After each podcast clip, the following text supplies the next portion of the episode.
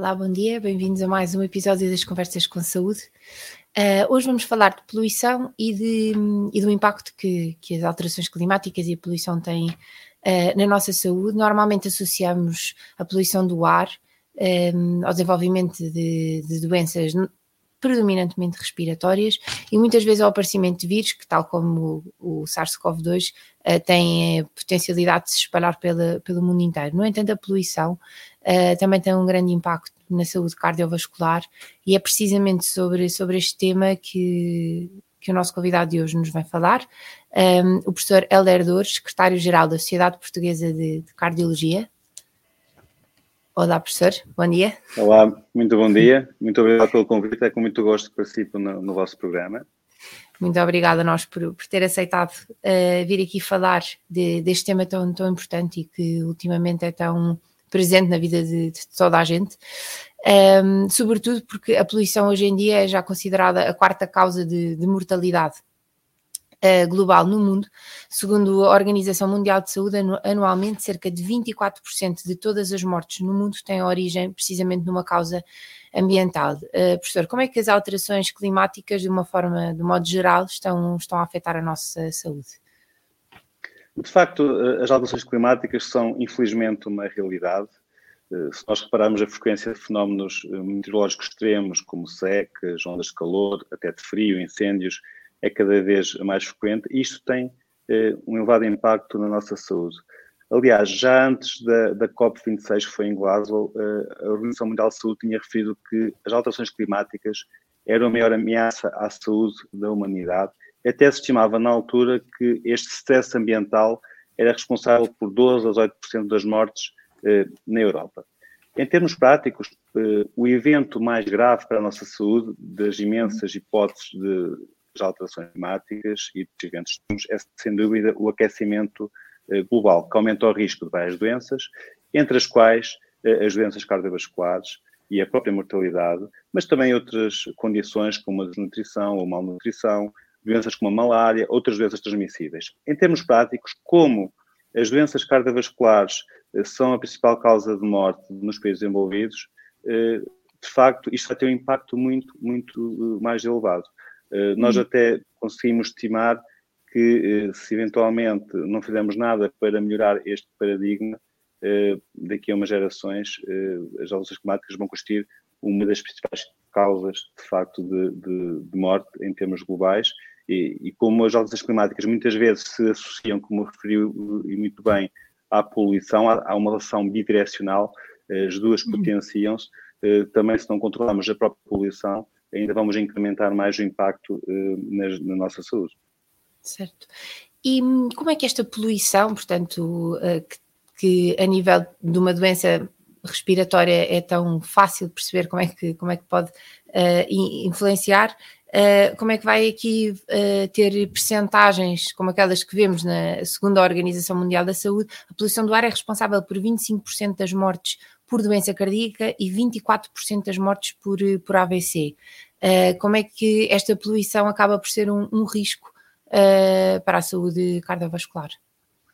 Sim, de facto, infelizmente, até no, no, senso comum, as pessoas não associam muito a poluição à doença cardiovascular. Uhum. Mas, sobretudo, a poluição atmosférica, ou seja, a poluição do ar, é mesmo considerada um dos principais fatores de risco para a nossa saúde e associa diretamente a maior probabilidade de, de morte e também doenças cardiovasculares.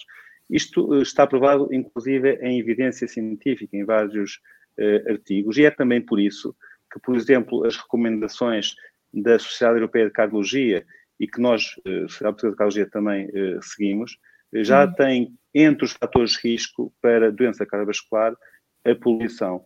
Eh, para eh, terem noção, nós quando falamos em fatores de risco, pensamos sempre naquelas características mais habituais, como a diabetes, a hipertensão, o tabaco, etc. Mas a poluição já é mesmo também considerada uma condição que aumenta o risco. E que eventos aumenta? Eh, aumenta o risco de eventos clássicos, que são as principais causas de morte, como a doença coronária, nomeadamente o infarto agudo do miocárdio, por exemplo, o AVC, também uh, uh, a insuficiência cardíaca. Nós, de facto, não sabemos muito bem porque é que isto acontece. Há algumas teorias e que são aspectos muito técnicos, mas na prática, da mesma forma que acontece entre a relação da poluição com as doenças respiratórias, também aqui a inalação de, destas micropartículas vai provocar uhum. uma inflamação sistémica que pode afetar os vasos sanguíneos, nomeadamente as artérias, que levam à formação de placas, de trombos, que podem estar na gênese eh, destes eventos cardiovasculares. É por isso que é fundamental, nós estamos alerta para esta associação, eh, implementar medidas para, para prevenirmos este impacto. Ok. E esse impacto, até agora tivemos sempre a falar da, do ar no geral na rua, também existe o ar dentro das nossas casas também pode estar de certa forma a provocar essa inflamação? E sim, sim, como e porquê? Sim, aliás, os, meus colegas de áreas como pneumologia ou imunoalergologia têm muita experiência nesta relação. Mas, de facto, nós sabemos que a exposição prolongada das pessoas à poluição em ambientes fechados, inclusive em nossa casa, sobretudo ambientes pouco ventilados, eh, principalmente onde existam cozinhas e, de facto, aqui a forma como os alimentos são confeccionados, até o combustível utilizado, sobretudo a madeira, por exemplo, o uso de aromatizadores, o fumo de tabaco, sobretudo as habitações que estão próximas de instalações industriais e também de circulação automóvel. De facto, neste contexto vai haver a produção de, de, mais partículas nocivas, que habitualmente são, são partículas ultrafinas, mais pequenas, que pode aumentar o risco não apenas de doenças respiratórias, que nós já, já sabemos, uhum. Eh, mas também de doenças cardiovasculares. Os mecanismos acabam por ser um pouco os mesmos daqueles que, que, que referi eh, há pouco. Mas nós temos, por exemplo, alguns estudos eh, em Portugal eh, que demonstram que eh, a qualidade do ar nas nossas casas, em alguns contextos, devia ser otimizada e há até uh, alguns países, eu lembro recentemente, isto foi muito discutido no Reino Unido, em que uhum. se torna quase obrigatório avaliar a qualidade do ar em espaços fechados, não apenas em casa, mas também em recintos esportivos fechados, uh, centros comerciais, hipermercados, etc. Ok. E há algum componente específico, uh, algum poluente que seja mais uh, perigoso, digamos assim, do que outros uh, que tenha algum impacto no sistema cardiovascular uh, mais uh, nocivo no ar?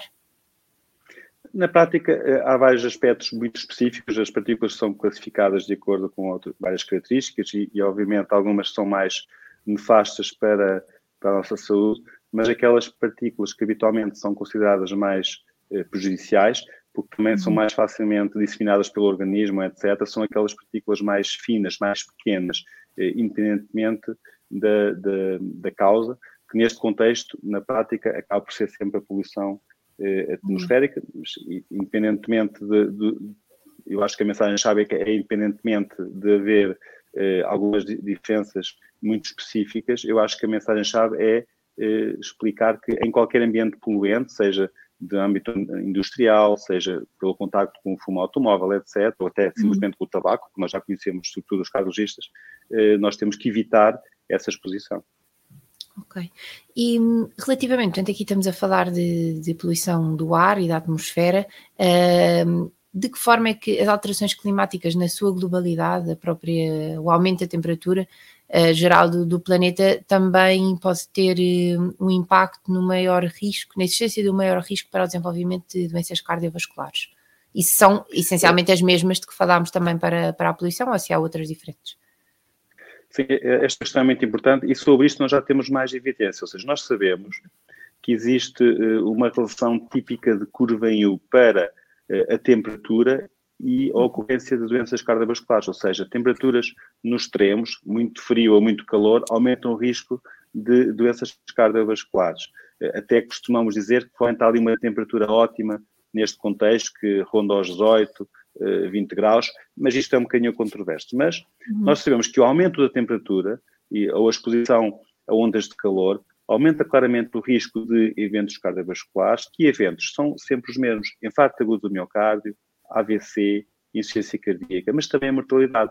Há até um, um, um, um pormenor que, que, é muito relevante, que importa aqui salientar, e que serve para, eh, enfim, relevar aqui a importância do calor e, e da potencial risco para a nossa saúde, que é mesmo, por exemplo, pessoas com corações perfeitamente saudáveis, eh, eu dou o exemplo dos atletas que fazem exercício físico extremo em condições climatéricas muito adversas, nomeadamente em ambientes geográficos atípicos e com temperaturas muito altas, mesmo essas pessoas, pela própria exposição a esse ambiente, podem ter um evento que pode ser fatal, independentemente de terem sido avaliadas antes ou não, ou de terem alguma doença de base ou não. Portanto, isto aqui é muito, é muito sério. Até se uhum. estima que eh, por cada eh, aumento de um grau na nossa temperatura, o risco de, de haver um, um, problema cardiovascular, uma doença destas eh, mais graves, também aumenta em cerca de 2%.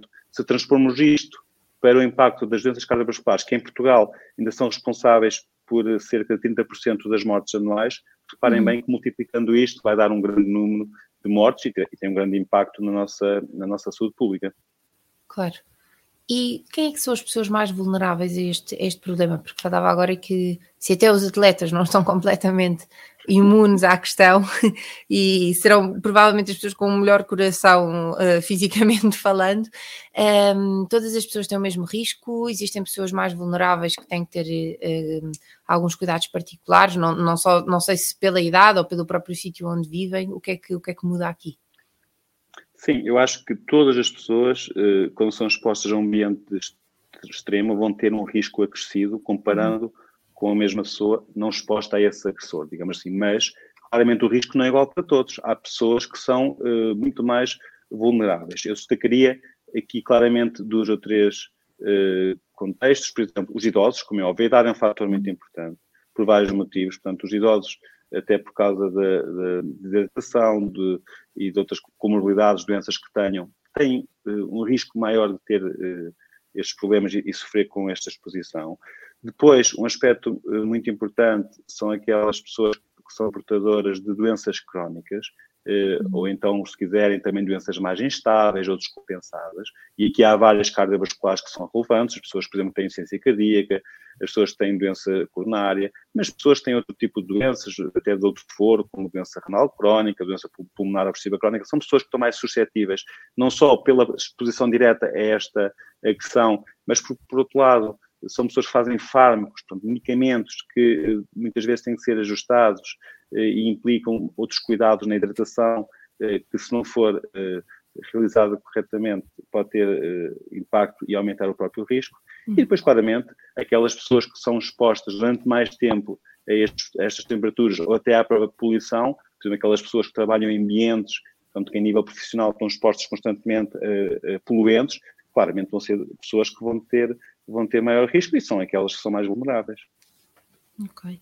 Uh, isto aqui leva a uma questão que o que é que, portanto, o que é que podemos fazer para dentro uh, do maior ou menor risco de onde nós possa ter, uh, evitar esta questão, dado que não podemos deixar de respirar e infelizmente hoje em dia tanto a poluição como o aquecimento global são uma realidade, portanto temos que lidar com isto uh, diariamente, que pequenas alterações podem ser feitas no dia a dia e mesmo a nível governamental. De políticas não só de saúde pública, mas se calhar também ambientais, para minimizar o impacto que esta situação tem na, na saúde de, dos cidadãos. Esta questão uh, é, é, muito importante e, e, é isto que nós pretendemos quando começamos a discutir este tema. Uh, eu acho que claramente há aqui vários níveis de, de, atuação e até de responsabilidade. Diria que do nível mais estratégico, até político, eu acho uhum. que temos claramente começar uh, por fazer algumas iniciativas que sensibilizem as pessoas, a população geral, portanto, melhorar a literacia da população geral para este problema. Se nós perguntarmos na rua às pessoas se acham que as alterações climáticas têm impacto, por exemplo, nas doenças cardiovasculares, tenho certeza absoluta que a maior parte das pessoas não tem conhecimento desta temática e se calhar nem, nem fazem uma associação muito direta, quando uhum. nós vimos aqui com alguns números que isto é muito relevante. Depois, obviamente, em termos políticos, eh, e que ultrapassa até eh, eh, o nosso país, aquela questão de alcançar a neutralidade das emissões deve ser um, objetivo prioritário, que foi decorrente do Acordo de Paris e porque é essencial, porque, porque nós não temos planeta B, nós só temos este e, já estamos a consumir mais do que aquilo que devíamos para os recursos que temos. Depois, em termos também mais específicos ou individualizados, acho que todos nós, no dia a dia, temos de ter uma cultura de, de, de poupar energia, de optar, quando tivermos várias opções, por eh, situações em que há essa poupança, em que há menos poluição, porque vamos indiretamente ajudar se todos os fizermos, eh, a termos um menor impacto de, das alterações climáticas, mas também uhum. da própria poluição. Acho que é importante as sociedades científicas, os investigadores continuarem a juntar-se e, e, em equipas multidisciplinares começarem também a criar medidas, documentos que, que uh, reforcem a necessidade de, de, combater esta problemática. E depois, um aspecto também muito importante, uh, diria que de um nível muito intermédio, uh, e que tem sido discutido em vários fóruns, não entre médicos, é tentar perceber de que forma é que nós podemos, por exemplo, tornar os nossos lares, que foi uma coisa aqui discutida, ou até uhum. as nossas cidades, mais seguras e adaptarem-se um pouco ao aumento da temperatura e a este risco este risco eh, que, que as alterações climáticas nos condicionam. Em suma, isso tudo é, é, fundamental, mas há aqui uma mensagem muito importante, porque sou cardiologista e porque também falamos aqui das pessoas mais vulneráveis. Uma das coisas que nós temos que continuar a fazer para também minorar eh, o impacto destas eh, questões na nossa saúde é também continuar a combater os fatores de risco cardiovasculares mais clássicos, continuar a ter uma vida saudável, adotar um estilo de vida saudável, com exercício físico, combater a obesidade, controlar a pressão arterial e o colesterol, tudo isto vai ter impacto, porque mesmo que haja eh, esta associação com estes novos fatores de risco, a probabilidade de termos complicações vai ser menor. Uhum. Porque essas complicações, portanto, dizíamos antes, claro que a idade é um fator, um fator de risco, mas é importante desde cedo, eh, mesmo um jovem, promover este estilo de vida mais saudável e pautado pela atividade física. Uh, imagino que isso depois sim, a longo sim. prazo tenha algum uh, impacto isso tem um impacto, aliás, uma estratégia que nós, eh, na cardiologia, porque falamos sempre, eh, como sabem, em prevenção cardiovascular, e, e nós. Eh, quando olhamos para as doenças, pensamos sempre no tratamento, nas intervenções, nas cirurgias, nos medicamentos que fazemos, mas se conceptualmente pensarmos antes disso na prevenção, vamos evitar o desenvolvimento da doença, o que vai ter um benefício não só para a saúde, mas até em, em termos socioeconómicos. E nós sabemos que se atuarmos nas escolas, nas crianças, eh, e mudarmos eh, os hábitos, ou então implementarmos hábitos, que as pessoas não têm hábitos, as crianças prévios eh, prejudiciais, as crianças vão ser adultos mais responsáveis no futuro e as próprias crianças podem constituir um motor, por exemplo, para chegar a uhum. casa e explicar aos pais que estão a fazer bem ou mal aquela atitude. E, portanto, eu acho que esse é um aspecto muito importante e incentivar uh, uh, os mais jovens para uh, estes, esta problemática, para a reciclagem, para a prática de exercício físico, para a alimentação saudável, isso vai ter impacto, eh, como é óbvio, muito, muito uhum. grande e benéfico no futuro. Muito bem. Uh, posto isto, a própria área da saúde, e aqui temos que tocar neste tema, acaba por causar um, um enorme desperdício uh, e uma grande quantidade de lixo por, pela necessidade de, óbvia das coisas têm que estar sempre esterilizadas, muitas, muitas delas são utilizadas uma vez e têm que ser deitadas fora, vêm em volcos de papel e de plástico como é que existe solução para isto? Uh, que alternativas uh, estão a ser pensadas, sobretudo na área da cirurgia? Quer dizer, um, imagino que a maior parte dos materiais cirúrgicos, muitos deles sejam mesmo de utilização única, portanto, como é que, como é que se está a voltar a esta questão? Este é um tema complexo que está também na ordem do dia. Nós temos até dentro da Sala Portuguesa de Cardiologia promovido alguma discussão deste tema, Aliás, até foi recentemente publicado um livro que nós apoiamos pelo professor Queiroz Mel, João Carlos Torácio, que eh, na prática se tem dedicado há mais de 10 anos a esta problemática. Uhum. Eh, tem, temos que, em primeiro lugar, mudar um bocadinho eh, a consciência das pessoas, neste caso de governantes, de gestores e de médicos, porque efetivamente toda a gente sabe que isto acontece, ou seja, existe uma grande produção de, de substâncias poluentes, imensos gastos com a saúde, com, com, materiais que potencialmente podiam ser reutilizados e até reciclados, mas na prática isso não é feito. Eu acho que aqui há duas formas de olhar para esta questão. Em primeiro lugar, uh, deve partir de cima. Eu acho que tem que haver aqui alguma regulamentação, tem que haver leis e depois fiscalizar a mesma implantação de forma a que seja incentivada nos, nos, neste caso nos hospitais, por exemplo, uhum. eh, práticas eh, no dia a dia que eh, consigam mitigar os efeitos de, de, desta, de, desta poluição e da produção desta, deste lixo, digamos assim. Eu acho que também um aspecto muito importante, provavelmente, que nós temos que fazer no futuro, é repensar até a própria organização de, do, dos hospitais, e não estou a falar apenas em termos estruturais, mas também em termos uhum. funcionais. Porque se nós repararmos e, e, se conseguirmos e está provado até cientificamente que não há risco para o, para o doente, se conseguimos reutilizar alguns materiais, nós vamos ter, vamos ter aqui muitos, muitas vantagens.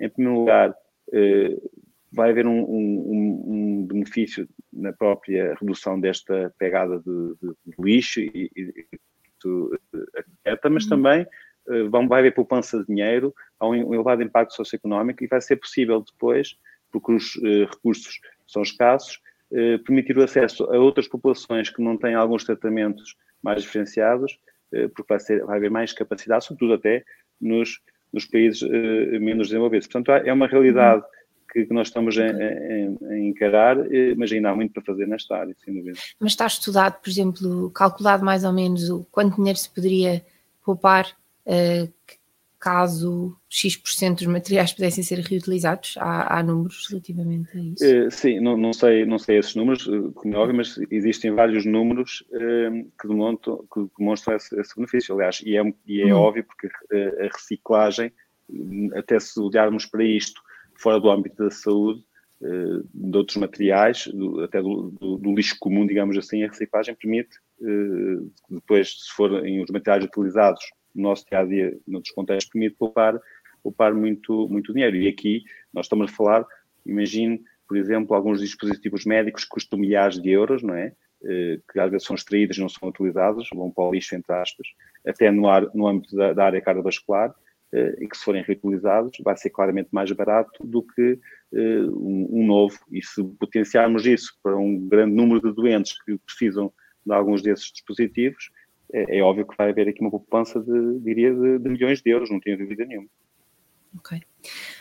Um, no seguimento desta, também deste, deste, destas reflexões mais estruturais, um, imagino que muitas delas tenham sido debatidas no dia 10 de fevereiro, uh, decorreu há pouco tempo o Fórum da Sociedade Portuguesa de Cardiologia, uh, precisamente dedicado a este tema das, das alterações climáticas, da poluição e da doença cardiovascular. Uh, qual é que é o rescaldo deste, do que foi discutido uh, no fórum, uh, tendo em conta também que a Sociedade Portuguesa de Cardiologia é membro cofundador uh, do Conselho Português para a Saúde e Ambiente, que aproveito também para perguntar o que é que, em que é que está empenhado neste momento este, este Conselho, qual, qual, para que é que foi criado na prática, digamos assim. Sim, é, nós quando, quando esta direção da Sociedade Portuguesa de Cardiologia tomou posse, portanto, para este biênio de 2021 a 2023, eh, um dos temas, eh, enfim, mais eh, essenciais e estratégicos da nossa, da nossa organização foi precisamente as alterações climáticas e o impacto na doença cardiovascular. E fomos fazendo algumas iniciativas, mais técnicas, sessões uh, científicas em congressos, etc., sobre esta área. Uhum. Até promovemos uh, documentos para a população geral, etc., e culminou neste fórum.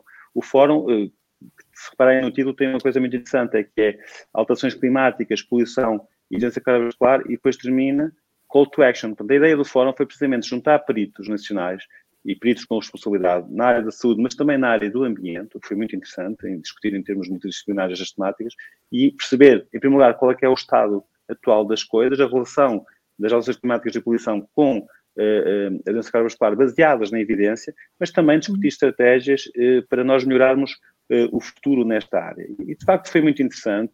juntamos, como referi, muito, muito especialistas. Foram, essencialmente, feitas três sessões, eh, uma delas foi sobre o impacto global das alterações climáticas, onde se falou muito de ciência, do clima que queremos no futuro, mas também do desafio para nós cumprirmos o Acordo de Paris. Também, numa segunda sessão, falou-se mais da relação entre alterações climáticas e saúde, em que foram apresentados uh, um position paper que nós fizemos na sociedade sobre este tema, mas também a forma como nós podemos melhorar os efeitos das alterações climáticas nas nossas populações e quais os próprios desafios futuros para a nossa saúde.